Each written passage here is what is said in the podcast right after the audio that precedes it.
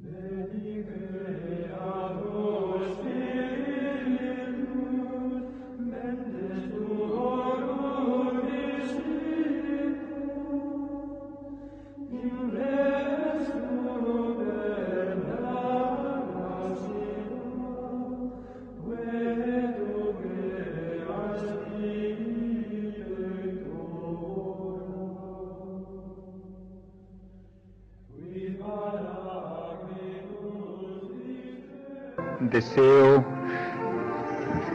presentarles algo que probablemente no es común, hablar del cuerpo, de la materia en la vida eterna.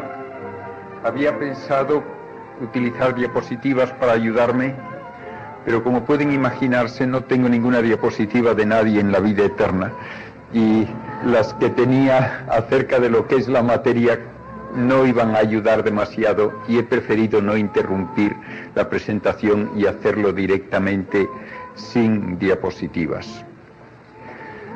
Tenemos que hablar del cuerpo en la vida eterna con los datos que nos da la física, porque si no entendemos adecuadamente el significado de las palabras, podemos tener una impresión de que lo que nos dice la fe se opone a lo que nos dice la física o tenemos tal vez la impresión de que esta idea de cuerpo, de vida eterna, de resurrección, es algo muy vago que no se puede poner en términos concretos. Yo creo que no es así. Me parece que toda discusión de lo que es el hombre tiene que tener en cuenta que el hombre es cuerpo y alma. Me parece que nadie duda de que somos cuerpo. Me parece que también no hay posibilidad lógica de dudar que tenemos una realidad superior al cuerpo, que es el espíritu. Si no se dan las dos cosas, no hay persona humana. Por lo tanto, si hemos de hablar de una vida eterna de la persona humana, tenemos que entender cómo vamos a seguir siendo lo que somos, una realidad material, cuerpo, con una realidad espiritual, alma, de tal manera que se dan las funciones propias de ambos y esas funciones determinan lo que es la actividad humana. La vida eterna se nos promete en la fe con el ejemplo de la vida de Cristo resucitado. Es el único caso en que hay una descripción de lo que será la vida de cada uno de nosotros después de la muerte.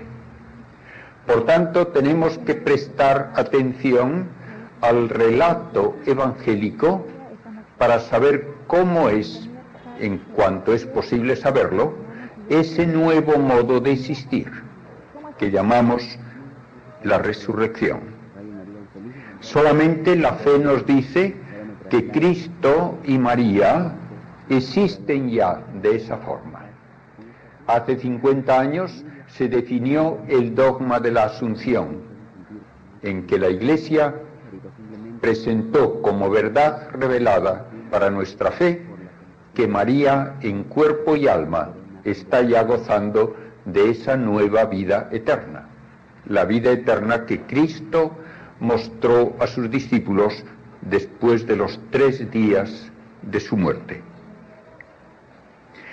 Entre gente, incluso gente piadosa, incluso gente que tiene formación teológica católica, en años recientes ha habido una tendencia muy extraña a jugar con el concepto de resurrección, de tal manera que prácticamente se niega.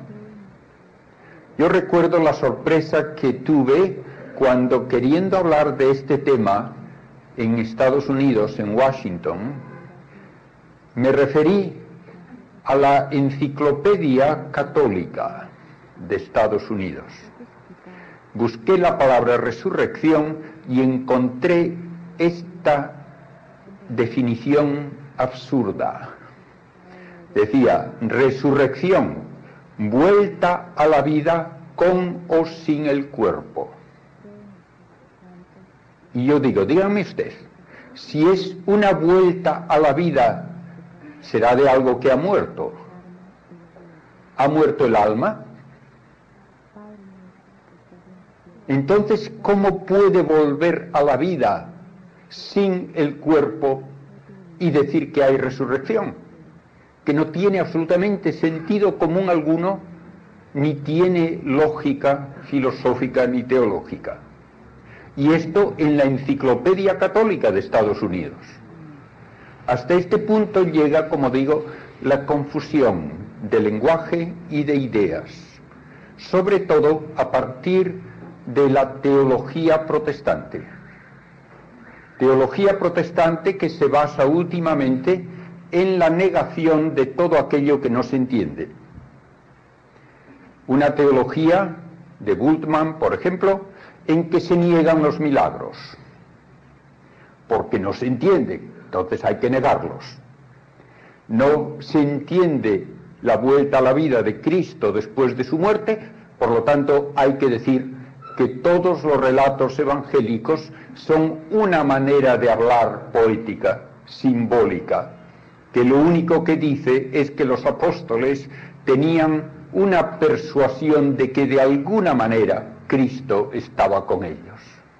Esto es vaciar completamente de sentido el dogma de la resurrección. Y como dice San Pablo, si Cristo no resucitó de los muertos, vana y vacía es nuestra fe y nosotros somos los más miserables de los hombres. De esta manera, pues, tenemos que darnos cuenta que nuestra fe se basa en testimonios de hechos históricos. El cardenal Ratzinger hace unos años, hablando en Madrid acerca de la encíclica del Papa, El esplendor de la verdad, se refirió explícitamente a la enseñanza acerca de la resurrección. Y dijo, y tiene una cierta gracia porque él es alemán, y dijo, el hablar de la resurrección como una vivencia de los apóstoles, de la comunidad cristiana, y no como un hecho histórico, es caer en el pensamiento alemán, lo dijo así, en que se pierde la objetividad de los hechos para hablar solamente de cuestiones psicológicas. Esto no es nuestra fe. Nuestra fe se basa en hechos históricos.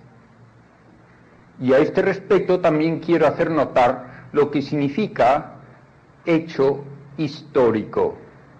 Porque también se dice a veces, no, la resurrección no es un hecho histórico, porque nadie la presenció.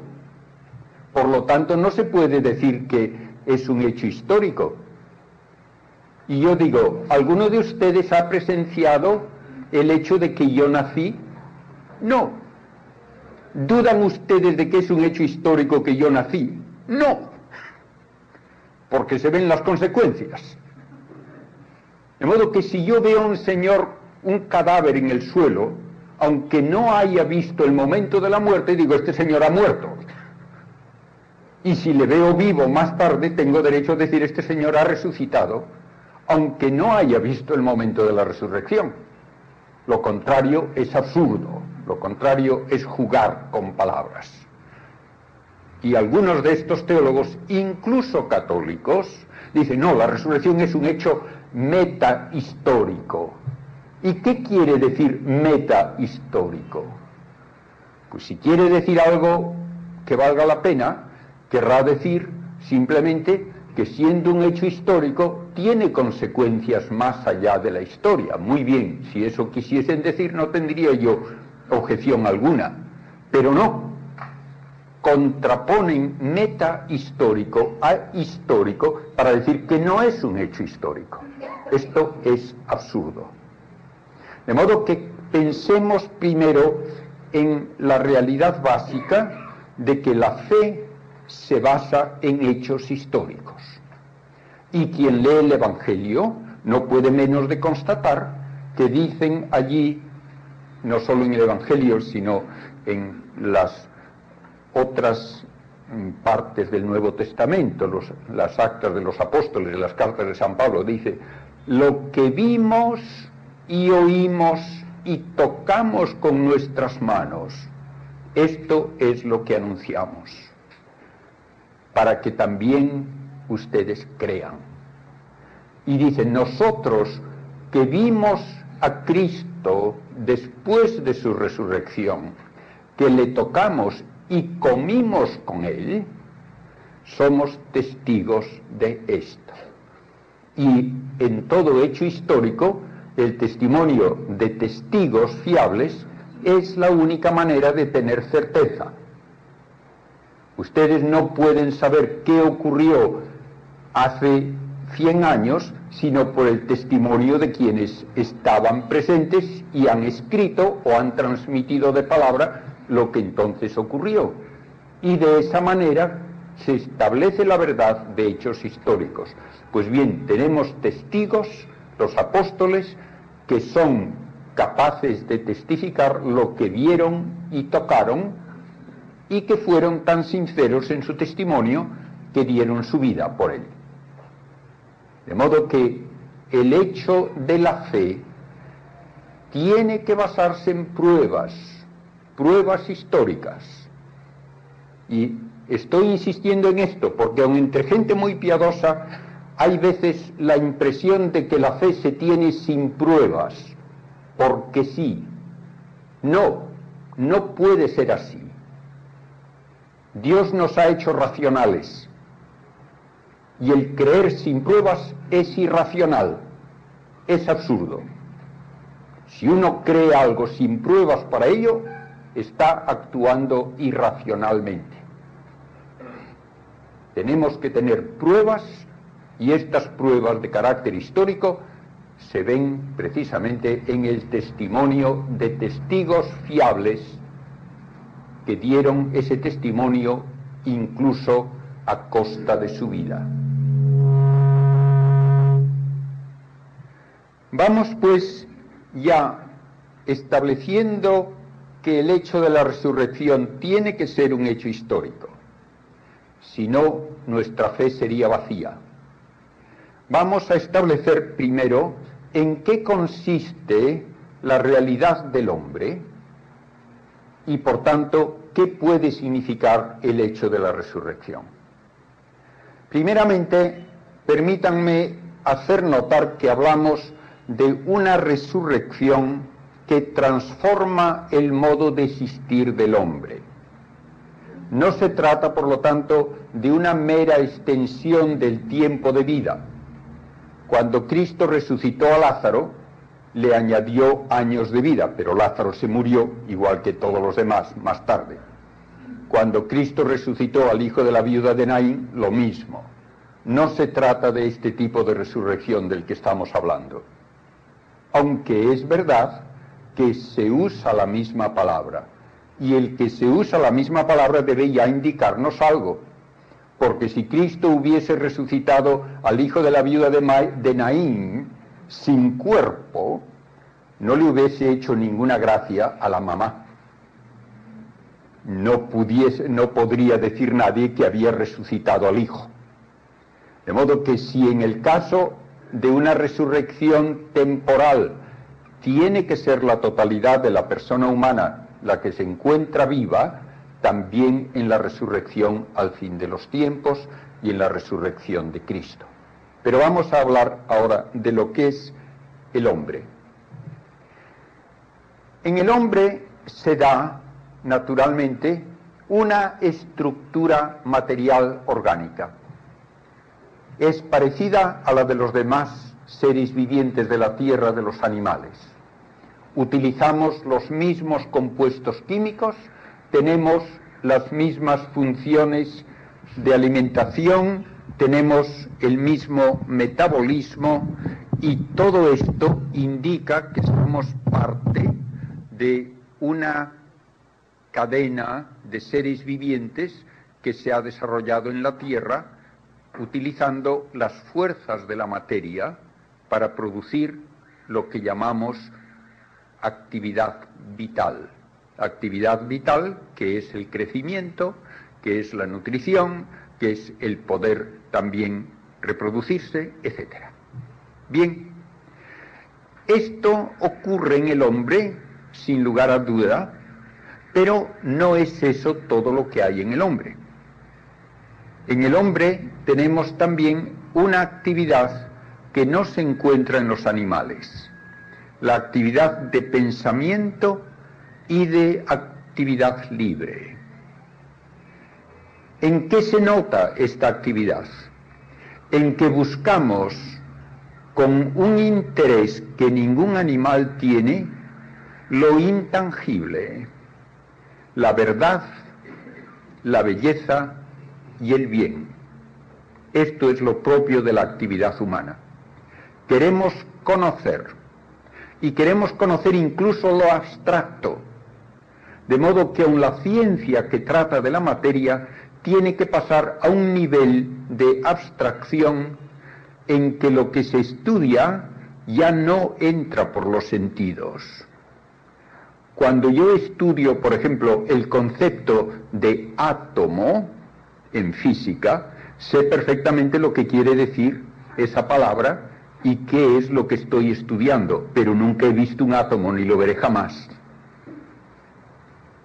Cuando yo estudio en filosofía el concepto de deber, tampoco puedo decir que es algo que me entra por los sentidos es algo de orden totalmente no material, es de orden abstracto. Y sin embargo, por el concepto de deber, una persona da la vida. De modo que se va incluso contra los instintos más básicos por algo que no puede ser de orden material, que no puede notarse ni percibirse por los sentidos. El concepto de patria es un concepto abstracto. El concepto mismo de Dios es un concepto que no me entra por los sentidos y sin embargo ya lo creo que tiene importancia y tiene significado. De modo que hay una actividad en el hombre, en la persona humana, que da importancia enorme a lo que no tiene cualidad material alguna lo mismo podemos decir de la actividad de buscar belleza, por ejemplo, belleza literaria.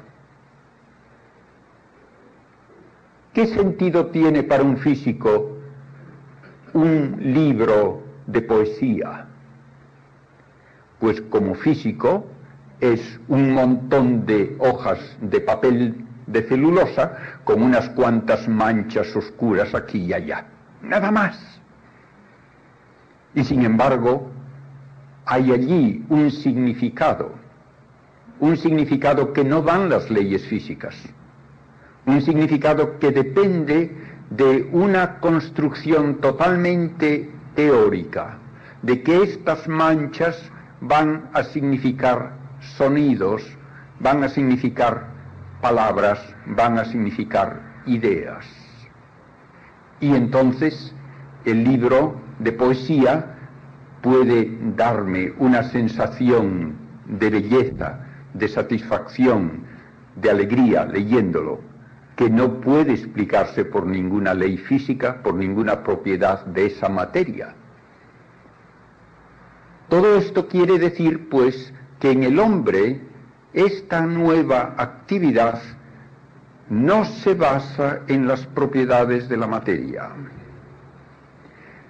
A mí una poesía me puede hacer el mismo efecto esté escrita en papel o en pergamino o en bronce o en piedra o en lo que quiera. Es el significado el que tiene importancia y el significado no es una propiedad física, ni se puede describir por ningún experimento físico. ¿Qué es lo que yo conozco más ciertamente? Lo que conozco más ciertamente es que estoy conociendo. Hay la frase famosa de Descartes, pienso, luego existo. Yo puedo tal vez dudar de muchas cosas, pero no puedo dudar de que estoy dudando. Esto me da una certeza de una actividad que excede el nivel de la materia. A veces se dice que en el hombre la materia se hace consciente de sí misma. Tiene un sentido aceptable, pero tiene un sentido también equívoco. ¿Son ustedes conscientes, conscientes de lo que están haciendo las células de su cerebro? No. ¿Son ustedes conscientes de lo que están haciendo los diversos órganos del cuerpo? No. Entonces, ¿es consciente la materia de sí misma? No. De lo que soy más consciente es de que soy consciente, de que estoy pensando y por tanto de una actividad que no es la actividad de la materia. Lo mismo, cuando yo decido hacer algo o no hacerlo, estoy cierto de que esa actividad está bajo control mío. Puedo decidir hacerlo o no hacerlo. Y por esa razón me siento responsable de hacerlo o no hacerlo. Y toda la sociedad humana se vendría abajo si yo negase esta libertad porque quien niega la libertad del hombre o le reduce a una especie de máquina que hace las cosas automáticamente, o tiene que decir que todo aquello que nos parece hacemos libremente es un sueño, es una ilusión. Y entonces en ambos casos se viene abajo la sociedad porque si no hay libertad no puede haber responsabilidad. Y si no hay responsabilidad, entonces nadie puede ser obligado ni se le puede pedir que haga una cosa u otra. Entonces no habría posibilidad de decir que nada es un crimen, ni habría responsabilidad ante el Estado, ni ante la familia, ni ante otros. De modo que establezcamos bien claramente que en el hombre hay dos niveles de actividad que son de dos órdenes distintos, totalmente distintos. A estos dos niveles de actividad deben corresponder dos principios de actividad. Uno, un principio material, otro, un principio no material porque no tiene propiedad alguna de la materia. El pensamiento no tiene peso, ni tiene carga eléctrica, ni tiene tamaño, ni tiene densidad, ni tiene ninguna de las propiedades que un físico puede estudiar. Y lo mismo se puede decir de un acto de la voluntad. Sin embargo, una vez establecido esto, también tenemos que decir con igual fuerza que el hombre no es dos realidades justapuestas como pegadas artificialmente. Lo que hace el cuerpo afecta las actividades espirituales y lo que hace el espíritu afecta también al cuerpo. Cuando ustedes tienen un dolor de cabeza no pueden pensar bien. Cuando ustedes tienen una preocupación pueden terminar con una úlcera de estómago el cuerpo influye en el espíritu y el espíritu influye también en el cuerpo. Esto filosóficamente se expresa diciendo que el hombre es un único ser, compuesto de dos realidades que se intercompenetran de tal manera que cuando yo digo yo, puedo poner a continuación un hecho espiritual o un hecho material y el sujeto es el mismo. Yo puedo decir yo pienso, yo quiero yo tengo hambre, yo camino. El yo es el mismo. Esto también nos hace pensar en la realidad precisamente de la encarnación, en que Cristo diciendo yo muero, yo existo antes que Abraham, yo resucitaré al tercer día, está hablando en un nivel simultáneamente de Dios y de hombre. El sujeto es solamente uno. Y porque es un sujeto que es Dios, la persona divina, por eso su muerte tiene valor redentor. Pero porque es hombre, puede morir, que como Dios no podía. De modo que tenemos en la fe precisamente la base de nuestra redención en una unidad de dos naturalezas distintas, cada una de las cuales tiene operaciones propias, la naturaleza divina, la naturaleza humana, y porque se da esa unidad se puede dar la redención.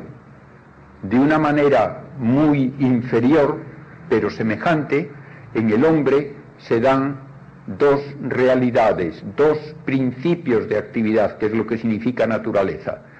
De la actividad material, el cuerpo, de la actividad no material, el espíritu. Pero es una única realidad personal. La persona humana tiene que tener ambas realidades. Esto es importante en contraposición a ideas o bien de reduccionismo materialista o espiritualista o con respecto a ideas de tipo oriental que están bastante de moda hoy día, en que se viene a decir que el ideal de la Z es liberarse del cuerpo, porque el cuerpo se considera un peso para el espíritu algo que impide el desarrollo de la persona. Esto es falso. El cuerpo es necesario para que haya una persona humana. Una vez que hemos establecido, pues, que el hombre solamente es persona total, con cuerpo y alma, podemos preguntarnos ¿Qué es el cuerpo? Y aquí es donde entran en juego datos e ideas de la ciencia moderna que nos pueden ayudar a evitar malentendidos. Primeramente, el cuerpo, como palabra que se puede usar en el lenguaje normal, pero también en el lenguaje científico técnico, el cuerpo es siempre una estructura material. No tiene sentido ni físico ni filosófico el hablar de un cuerpo inmaterial. Es una contradicción verbal. Cuerpo es una estructura material necesariamente. Por tanto, ya el decir que resucitamos con un cuerpo que no es material es absurdo. Es algo así como un círculo cuadrado. No puede ser. O no hay cuerpo, o si hay cuerpo, tiene que ser una estructura material. ¿Y qué me dice la física que es la materia? Primeramente, tengamos en cuenta que la física solamente define a las cosas que estudia por sus operaciones. No sabemos lo que es algo directamente, solamente podemos saber lo que hace y por lo que hace lo definimos. ¿Qué es un protón? El físico dirá, es algo que tiene esta manera de actuar que tiene esta masa, que tiene esta carga eléctrica. Eso es el protón. ¿Y qué es el electrón? Es otro algo que tiene estas propiedades. Pues bien, de esta manera se puede decir que la materia, el cuerpo animado o inanimado, porque también utilizamos la palabra cuerpo para una piedra, y decimos los cuerpos se atraen y hablamos de los astros, por ejemplo, por la gravitación. El cuerpo es algo que tiene actividad, que es como lo conocemos, por medio de cuatro fuerzas, que llamamos cuatro interacciones la gravitatoria, la electromagnética, nuclear fuerte y nuclear débil. Nada más. Puede parecer sorprendente que para el físico todo cuanto ocurre en el universo, todo, tiene que ocurrir por alguna de estas cuatro interacciones o sus combinaciones. Y sabemos lo que hace cada una de estas fuerzas. La fuerza gravitatoria, por ejemplo, lleva a una concentración de masa. Las masas actúan como si se atrajesen. Es lo que decía ya Newton. Esta fuerza es universal, afecta a toda la materia y no tiene posibilidad nadie jamás de sustraerse a ella, ni puede haber aislantes, ni hay límite a su alcance. Aunque se dice a veces que los astronautas están fuera de la atracción gravitatoria de la Tierra, eso es mentira. Si estuviesen fuera de la atracción gravitatoria de la Tierra, no estarían en órbita alrededor de la Tierra. De modo que la gravedad lo único que hace es causar esta atracción que lleva a los cuerpos a unirse en masas de cada vez mayor tamaño si no hay una energía, otra fuerza que lo impida. Si el universo tuviese cuerpos sin movimiento, el universo fuese creado en un momento con todos los cuerpos en sus sitios sin moverse, inmediatamente todos caerían hacia un centro para formar una masa única. La segunda fuerza es la fuerza electromagnética. Como la gravedad tiene un alcance ilimitado, pero contrariamente a lo que ocurre en el caso de la gravedad, no afecta a toda la materia. Solo afecta a la materia que tiene una propiedad nueva que llamamos carga eléctrica. Y esa carga eléctrica puede ocurrir en dos variedades. Y entonces tenemos dos maneras de actuar la fuerza, causando atracciones y repulsiones. Mientras que la gravedad solo causa atracciones, en el caso de la fuerza electromagnética se dan repulsiones. Y como la materia en gran escala tiene un número igual de cargas positivas y negativas, no noto la atracción o la repulsión de otro cuerpo cuando paso cerca de él. Pero es una fuerza enorme, intensísima. De tal manera que si yo tuviese dos granos de arena, uno sobre la mesa, otro en el techo, y lograse quitarles a ambos las cargas negativas, por ejemplo, entonces habría una repulsión ambos tendrían carga positiva y las cargas de igual signo se repelen. Para evitar que el grano de mm, arena en el techo saliese despedido al espacio, tendría que colgar de él tres millones de toneladas. Tan enorme es la fuerza electromagnética. Y esta fuerza electromagnética es la que da cohesión a la materia de nuestra experiencia. Una piedra es un conjunto de partículas con carga eléctrica unidas por esa atracción fortísima. Es la que produce también toda la química. Las moléculas son resultado de atracciones entre átomos que ocurren por la carga eléctrica de sus electrones.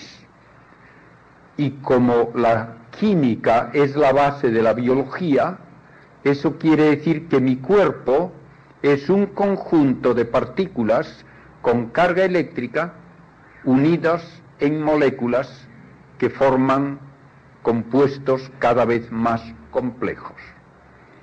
Sin la fuerza electromagnética no podría haber vida, porque la vida exige una estructura muy compleja, por ejemplo, la molécula de ADN tiene más de 10.000 millones de átomos que tienen que estar unidos en una cohesión muy firme para que una generación tras otra se mantenga esa molécula donde está codificada la herencia, las instrucciones, las propiedades para el nuevo organismo. Esto quiere decir que cuando yo observo un cuerpo que me parece sólido, por ejemplo, un trozo de metal, y lo toco y digo, esto es sólido, esto es duro, al nivel atómico no es verdad. Esto es una colección de partículas separadas entre sí por distancias que a escala reducida son tan grandes como la que hay entre los planetas. Y estas partículas, moviéndose a velocidades increíbles, están dando esta estructura que no es dura ni sólida, sino que es casi todo vacío.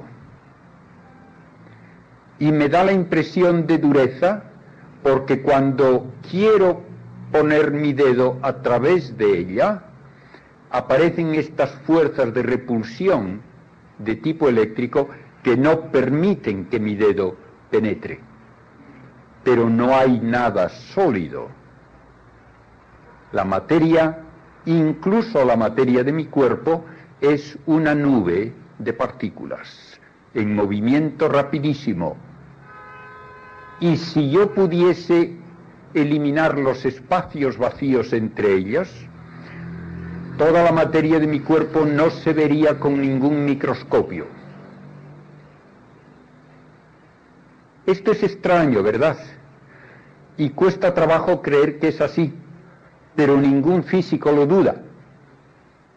Tenemos pruebas de que es así. Por tanto, ya pensemos en algunas de las propiedades que atribuimos espontáneamente a la materia. Decimos, la materia tiene que ser impenetrable, donde hay un cuerpo no se puede meter otro. Eso no es verdad. Lo único que hace falta es una presión suficiente.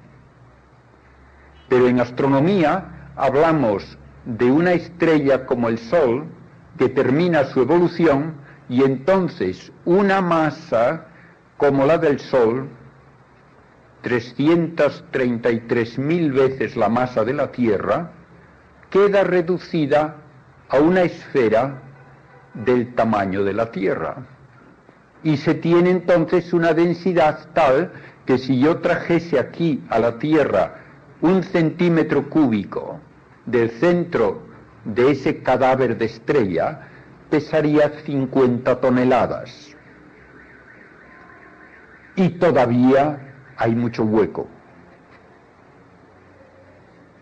Y si una estrella termina con más masa que eso, más de una vez y media la masa del Sol aproximadamente, entonces toda esa masa, que sería equivalente a medio millón de tierras, quedaría en una esfera que cabría dentro de los límites de la ciudad de Lima, de sobra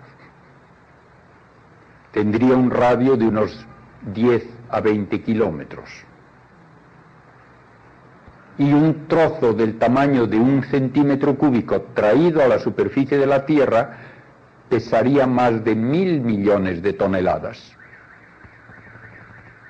Y esto no es el límite todavía, porque hay una situación prevista por la física y confirmada por datos experimentales que dice que si ese cadáver de estrella tiene más de tres veces la masa del Sol, un millón de veces la masa de la Tierra, entonces se contrae sin límite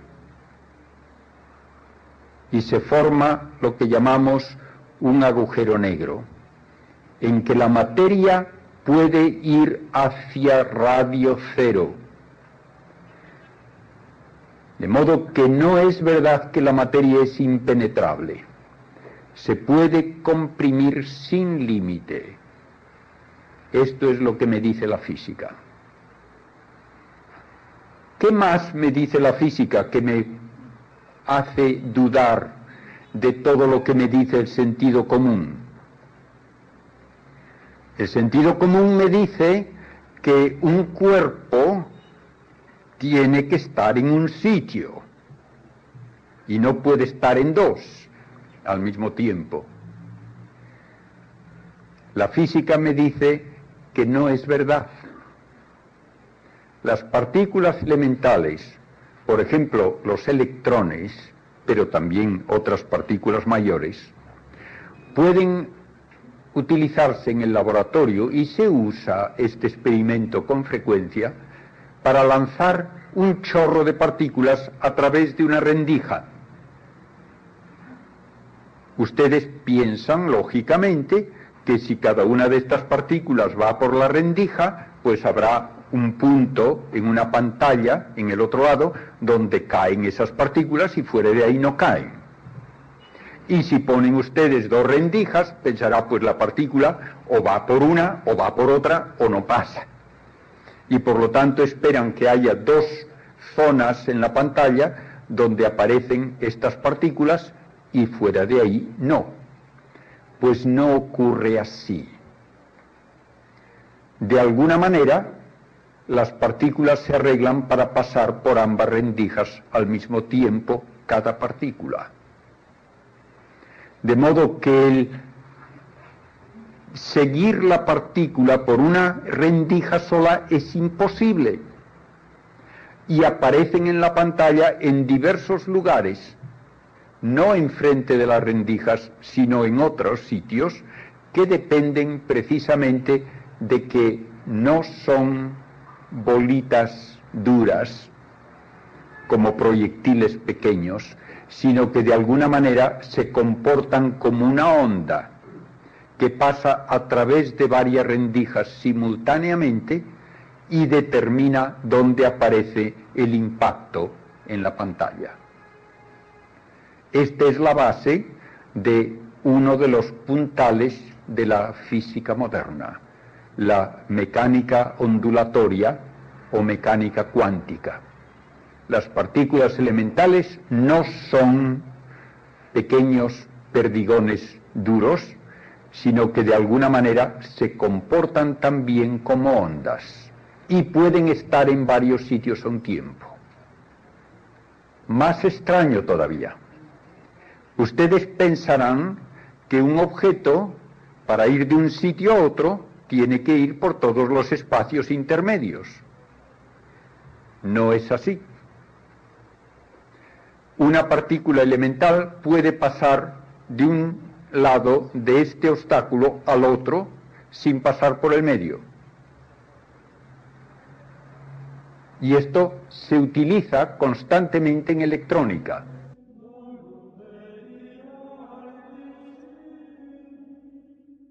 Hay unos componentes de aparatos electrónicos, sean cassettes, sean radios, sean computadoras que se llaman diodos de túnel. Estos diodos de túnel se basan en que los electrones pasan de un sitio a otro sin pasar por el medio. Incluso se ha hecho recientemente un experimento que verdaderamente desafía el sentido común. Dos átomos, llamémosle así, de luz dos fotones, se emiten simultáneamente de la misma fuente a uno se le pone enfrente una barrera opaca, el otro va libremente. Llegan a una pantalla. El que tiene la barrera opaca llega también a la pantalla. Logra atravesar la barrera opaca, pero no la atraviesa, sino que va de un sitio a otro sin pasar por el medio. Y eso se prueba porque ese fotón llega antes que el otro, porque ha saltado un espacio, no ha pasado por ese espacio. Y por eso, moviéndose los dos a la misma velocidad, el que tiene la barrera enfrente llega antes que el otro, porque no ha recorrido ese espacio intermedio. Todo esto parece que es hablar como de ciencia ficción, pero esto está ocurriendo en nuestros laboratorios constantemente. Entonces la materia no tiene que estar en un sitio, ni tiene que ir de un sitio a otro pasando por el medio, así es. Incluso en el caso de un agujero negro, la física me dice que allí la materia está fuera del espacio y del tiempo accesible a un experimento físico. Nadie puede jamás saber cómo es el interior de un agujero negro ni qué hay allí. Entonces, ¿qué es la materia? Pues la respuesta más honrada es decir no lo sabemos. Pero es en términos físicos es algo que tiene la capacidad de actuar por alguna de esas cuatro fuerzas, las dos que he descrito, la gravitatoria y la electromagnética, y dos fuerzas que actúan solo dentro del núcleo atómico. La fuerza nuclear fuerte, que se llama, y la fuerza nuclear débil solamente se define a la materia por su actividad por una de esas cuatro fuerzas. Pero todo lo demás que nos parece obvio, que la materia tiene que ser dura, impenetrable, localizada en un sitio, moviéndose poco a poco, todo eso no es necesario para que haya materia. Incluso tenemos en la física descripción de partículas elementales que no tienen carga eléctrica, ni tienen masa, ni tienen tamaño. Y son partículas reales, ya lo creo que sí. Aunque hoy día se duda un poco de que sea totalmente cero la masa del neutrino, si tiene alguna, todavía no se la hemos encontrado, de cierto. Yo le tengo un cierto cariño de familia al neutrino, porque hice mi tesis doctoral con uno de los descubridores del neutrino. Y mientras estamos aquí sentados tranquilamente, nos están atravesando miles de neutrinos que vienen del Sol. Ah, dirán ustedes, pero es de noche. Da igual, vienen a través de toda la Tierra como si no estuviese ahí. Son partículas que atraviesan toda la Tierra sin enterarse ni de que está allí. Y son partículas reales, no es ningún cuento ficticio. Podría yo tener una pared de plomo sólido, como desde aquí hasta una estrella, y el neutrino la atravesaría sin dificultad. De modo que, ¿qué es la materia?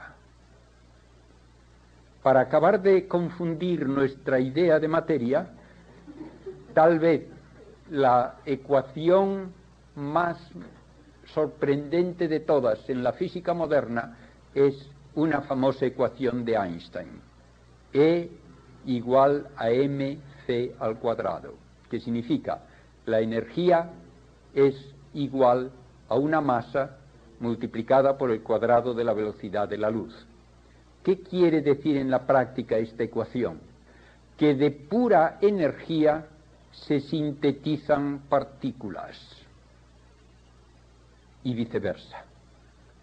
¿Y qué clase de energía es esa que puede convertirse en partículas? Cualquiera. Imagínense ustedes que yo le diese con una raqueta de tenis un golpe muy fuerte a la pelota y que de la energía del golpe se sintetizase una docena de pelotas. De modo que en lugar de rebotar una, rebotan trece. Les parecería imposible. ¿Cómo se van a sintetizar pelotas a base de un golpe? Pues esto ocurre, y ocurre constantemente. Llegan del espacio partículas elementales con enorme energía que chocan con los átomos de la alta atmósfera.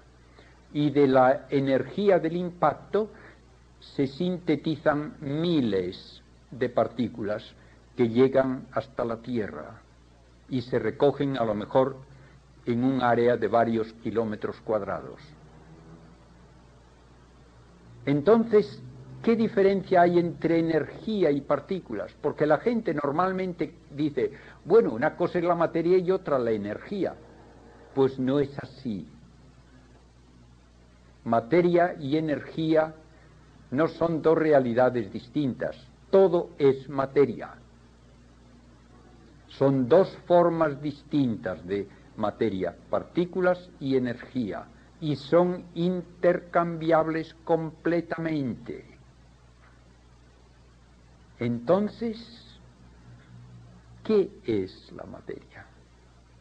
Si tenemos una manera de hablar en física que no es demostrable, pero que abraza todas estas ideas, terminamos sugiriendo, no enseñando como cierto, pero sugiriendo que hay una realidad básica que es lo que llamamos el vacío físico. Y eso es la realidad más básica. Y si ese vacío físico tiene una distorsión extraña, muy concentrada, lo percibo como una partícula. Y si esa distorsión es como más diluida, lo percibo como energía. Pero últimamente lo único que puedo decir de la materia en todas sus formas es que se ve afectada por alguna al menos de esas fuerzas. La gravedad, por lo menos, afecta a todo, al vacío físico, a las partículas y a la energía. Un rayo de luz se cae lo mismo que una pelota que yo lanzo. Lo que pasa es que como el rayo de luz se está moviendo a 300.000 kilómetros por segundo, pues no le noto que se cae en las distancias en que yo puedo medir.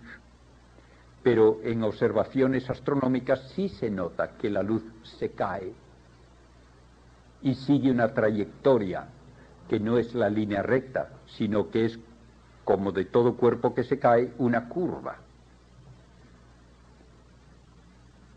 Lo único pues que me queda de la materia es como definición su capacidad de actividad, porque a lo mejor no está haciendo nada a otra materia en ese momento, pero tiene la capacidad, y esa capacidad es la que define a la materia.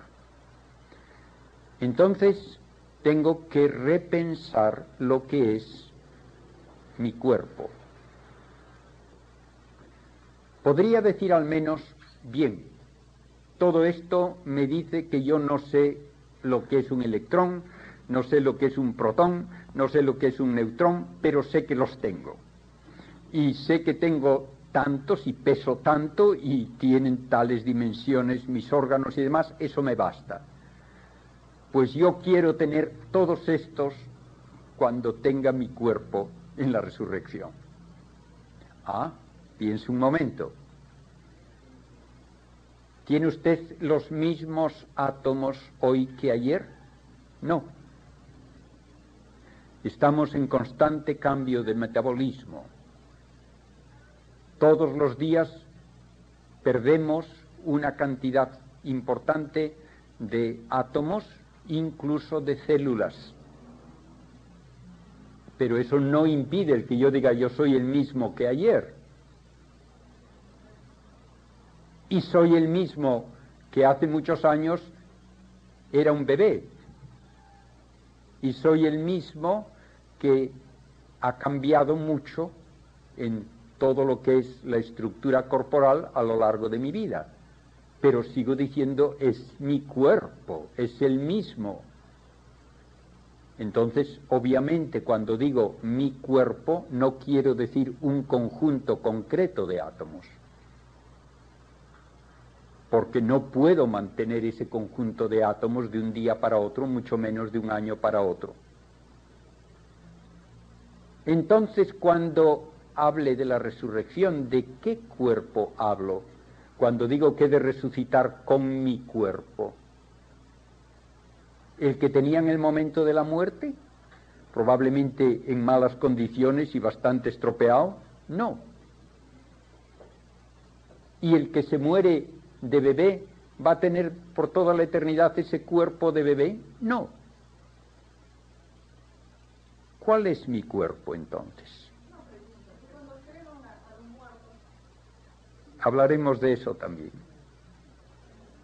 Todo esto me dice que el considerar el cuerpo como un conjunto concreto de átomos no es correcto. Pero piensen ustedes también en lo que se hace hoy en medicina. Si tengo un órgano estropeado, me pueden poner un órgano por un trasplante. ¿De quién es ese órgano? ¿Del donante o mío? Y si me ponen un, por ejemplo, una prótesis artificial en la cadera, ahora tengo un trozo de metal donde antes tenía hueso, ¿ese metal es parte de mi cuerpo? Si me ponen un corazón artificial, ¿dónde está mi cuerpo? Tenemos que pensar en todo esto para entender lo que significa la resurrección con un cuerpo humano, con mi cuerpo. Piensen en otro dato también de la biología. Imagínense que yo sufro unas quemaduras fuertes. Una de las maneras de restaurar tal vez la piel destruida es tomar muestras de la piel sana, cultivarlas en el laboratorio y luego volver a ponérmelas. Ese trozo de piel que se extrae es un conjunto de células, unos animalitos independientes que viven y crecen y se multiplican en el laboratorio sin saber nada de mí. Cuando están en el laboratorio no son mi cuerpo, pero luego me lo ponen y vuelve a ser mi cuerpo, o comienzan a ser mi cuerpo. De tal manera que no solamente los átomos no pueden identificarse con mi cuerpo, pero ni siquiera las células y los órganos pueden identificarse con mi cuerpo como necesarios para que sea mi cuerpo. Y volviendo a hablar en física, una de las razones para dudar de lo que yo llamaría nuestro sentido común, es que se me dice en física que un electrón no puede distinguirse de otro. Si yo tengo un choque de electrones y quiero hacer los cálculos insistiendo en que este electrón es él después del choque y este es él después del choque, mis cálculos no están de acuerdo con lo que se observa. Tengo que decir que los electrones y en general las partículas elementales no tienen individualidad propia. Por lo tanto, que no tiene sentido decir yo quiero tener estos electrones y estos protones que son mi cuerpo. No, no tienen individualidad propia. Después de todo esto, claro, ya uno no sabe qué decir, de qué es lo que significa hablar de mi cuerpo. Pero yo diría que significa que es el conjunto material que está adaptado al espíritu y bajo el control del espíritu. De tal manera que en el cambio diario y año tras año del metabolismo de mis órganos, siempre puedo decir el espíritu es el que da cohesión a toda esta estructura material y controlándola la hace ser mi cuerpo. Ahora bien, hablemos de lo que nos dicen los evangelios de Cristo resucitado. Solamente en el caso de Cristo resucitado tenemos una descripción de lo que hace un cuerpo resucitado. ¿Qué nos dice el Evangelio? Primeramente, entra en el cenáculo donde están los apóstoles sin abrir la puerta, aparece en medio de ellos. ¿Por dónde ha entrado? Y la respuesta naturalmente es no ha entrado por ningún sitio. ¿Cómo puede hacerse presente dentro si antes no estaba dentro y no ha entrado? La respuesta, se puede decir, viene por comparación con la física. Se puede ir de un sitio a otro sin pasar por el medio. ¿Y dónde estaba antes? La respuesta puede venir también de la física. No tenía que estar en ningún sitio, porque la materia puede existir sin estar en un sitio. Así es, como en el caso del agujero negro. Precisamente es esto uno de los modos de hablar de la resurrección. El cuerpo deja de estar sujeto a los límites de espacio. Y porque deja de estar sujeto a los límites de espacio, no hay que buscarle con ningún tipo de mapa para ver dónde está cuando no quiere hacerse presente. No tiene que estar en ningún sitio.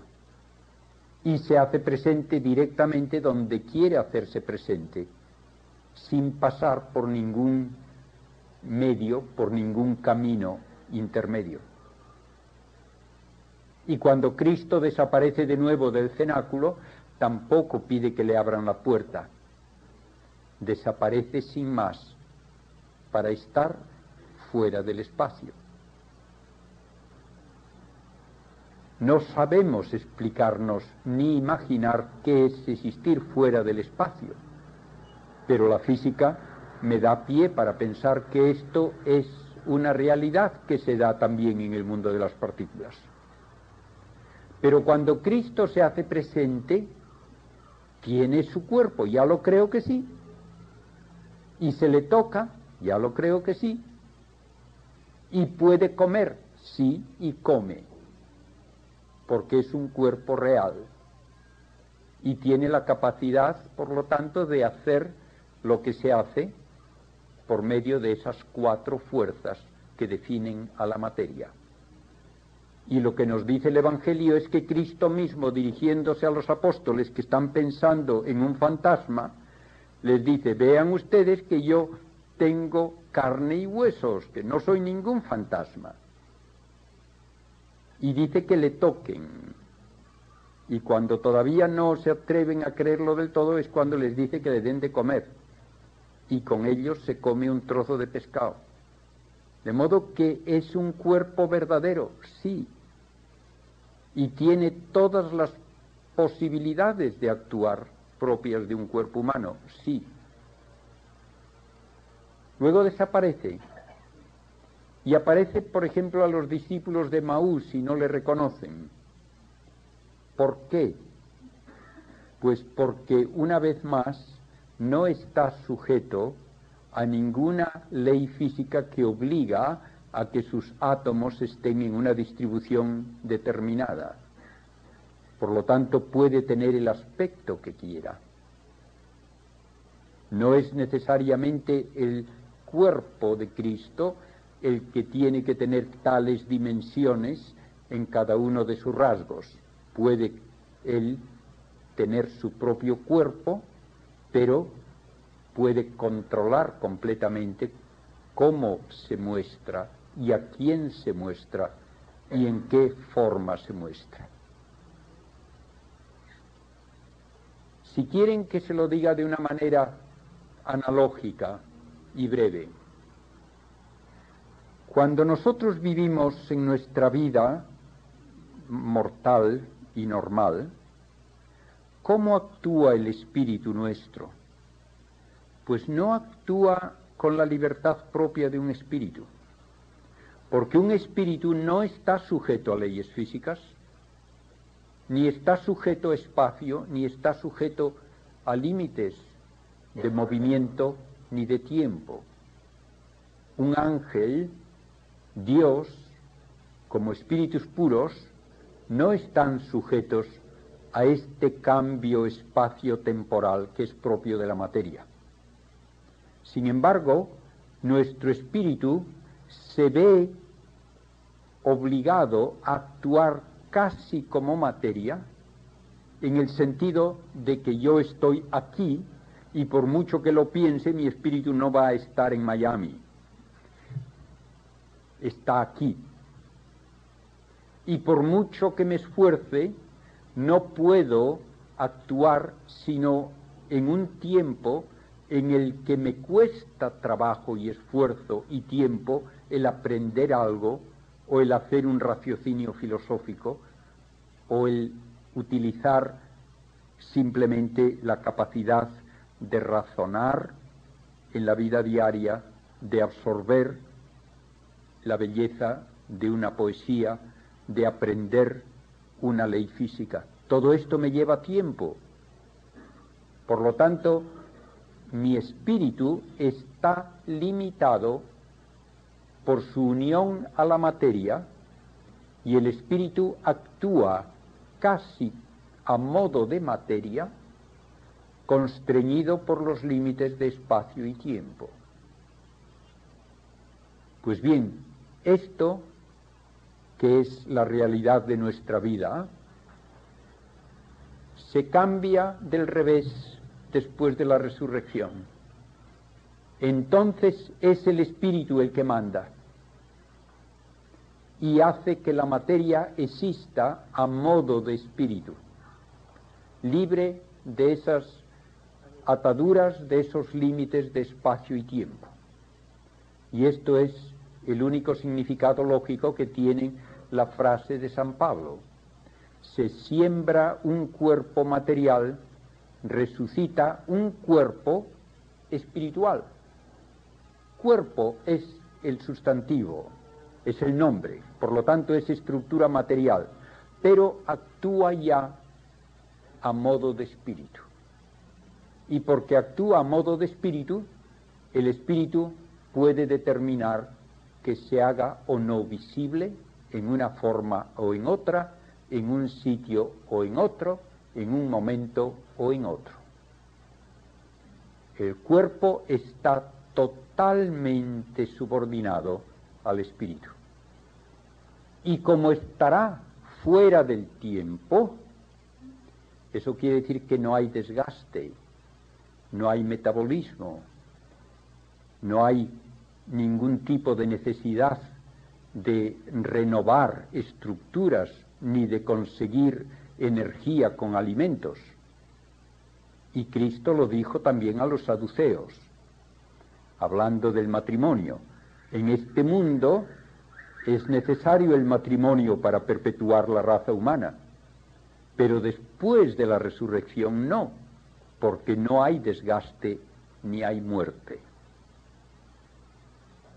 Tenemos así un modo de existir que no podemos imaginar, porque toda nuestra imaginación se basa en los datos de los sentidos, y los datos de los sentidos son datos de espacio y tiempo.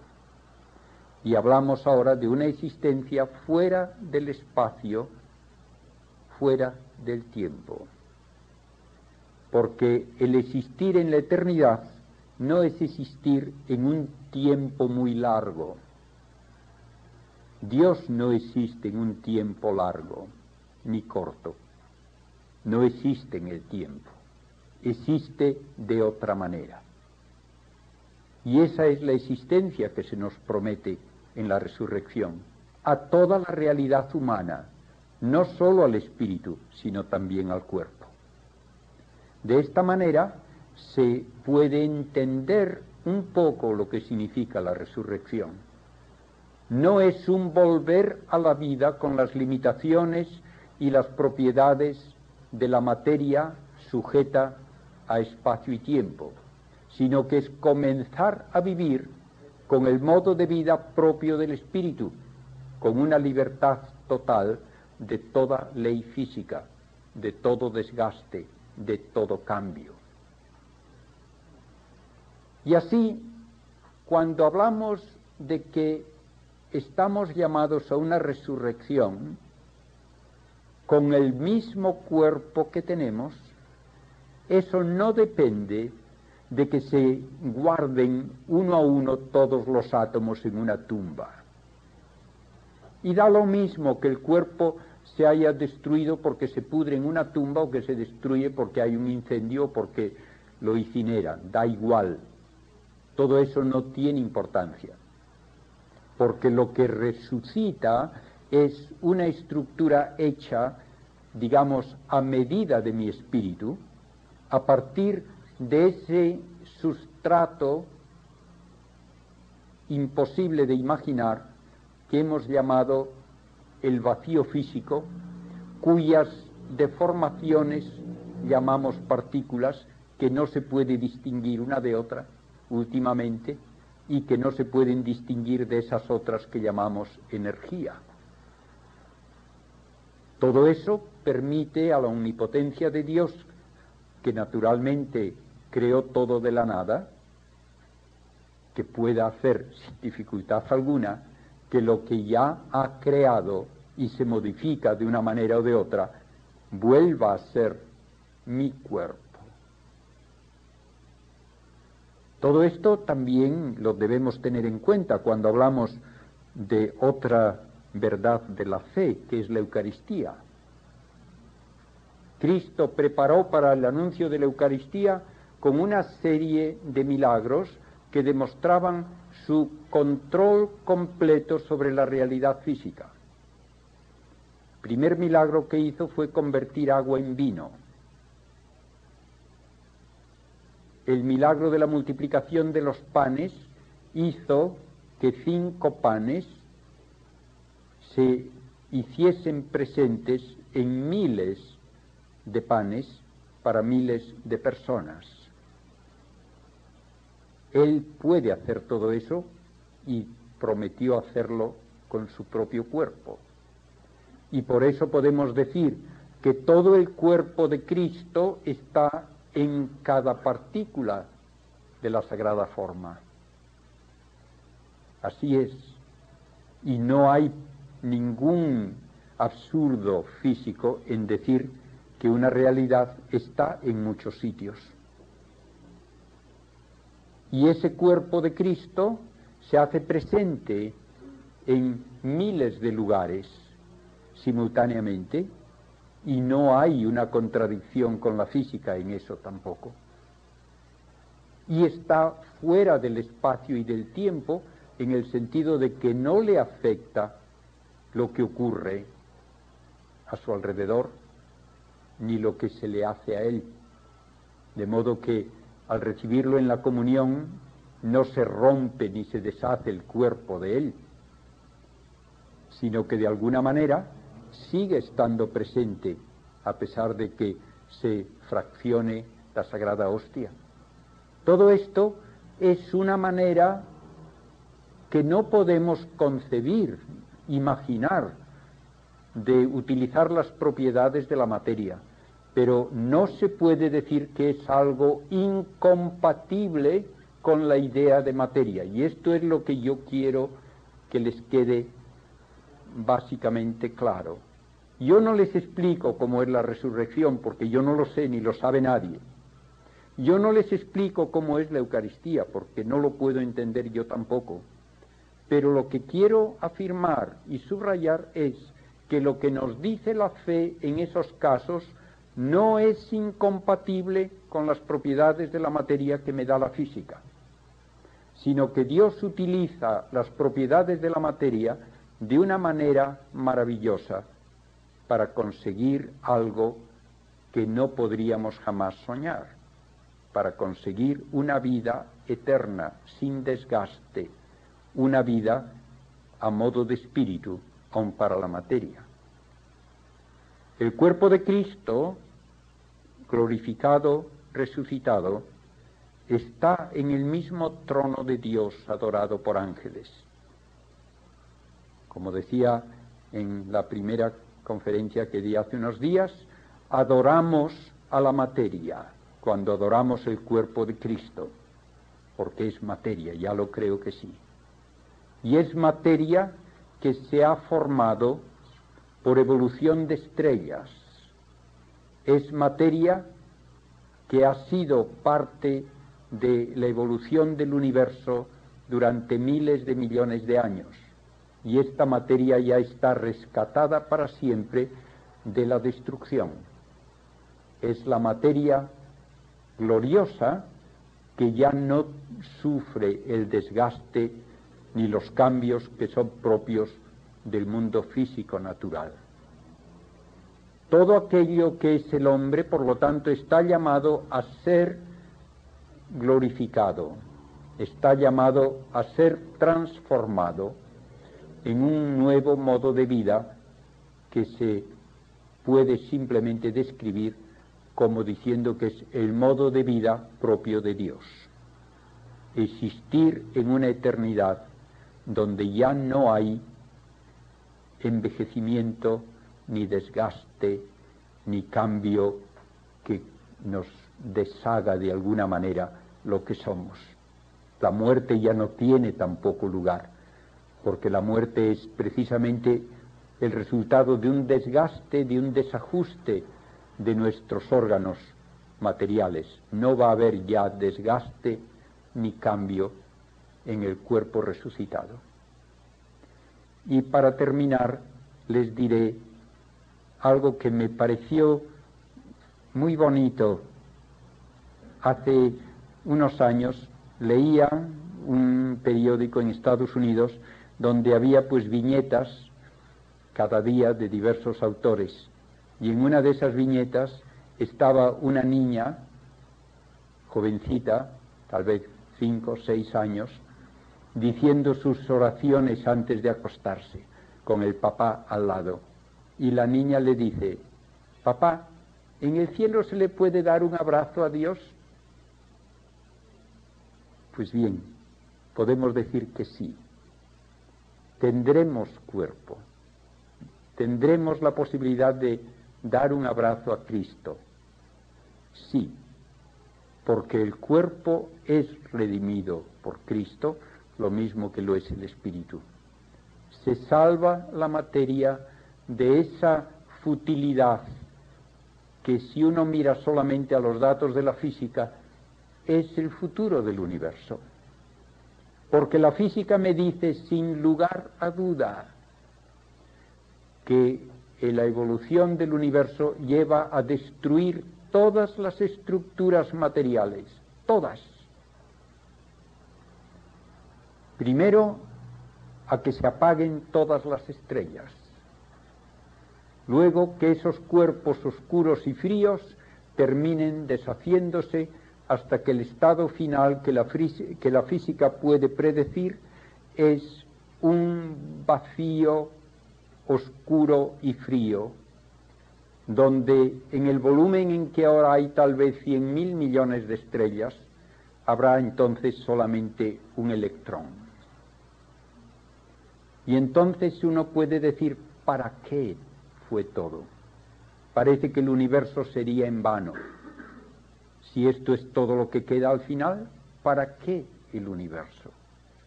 Pero la respuesta positiva, hermosa, nos la da precisamente el dogma de la resurrección.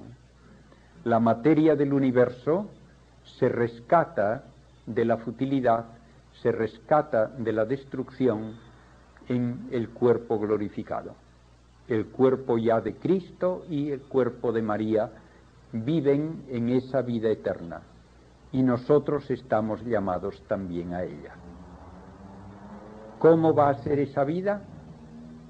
Termino con la frase de San Pablo, ni ojo vio, ni oído oyó, ni le cabe a nadie en la cabeza lo que Dios tiene guardado para los suyos. Y me parece que eso nos debe abrir un panorama de esperanza mucho más hermoso que todo lo que nos puedan decir simplemente los datos físicos. Muchas gracias.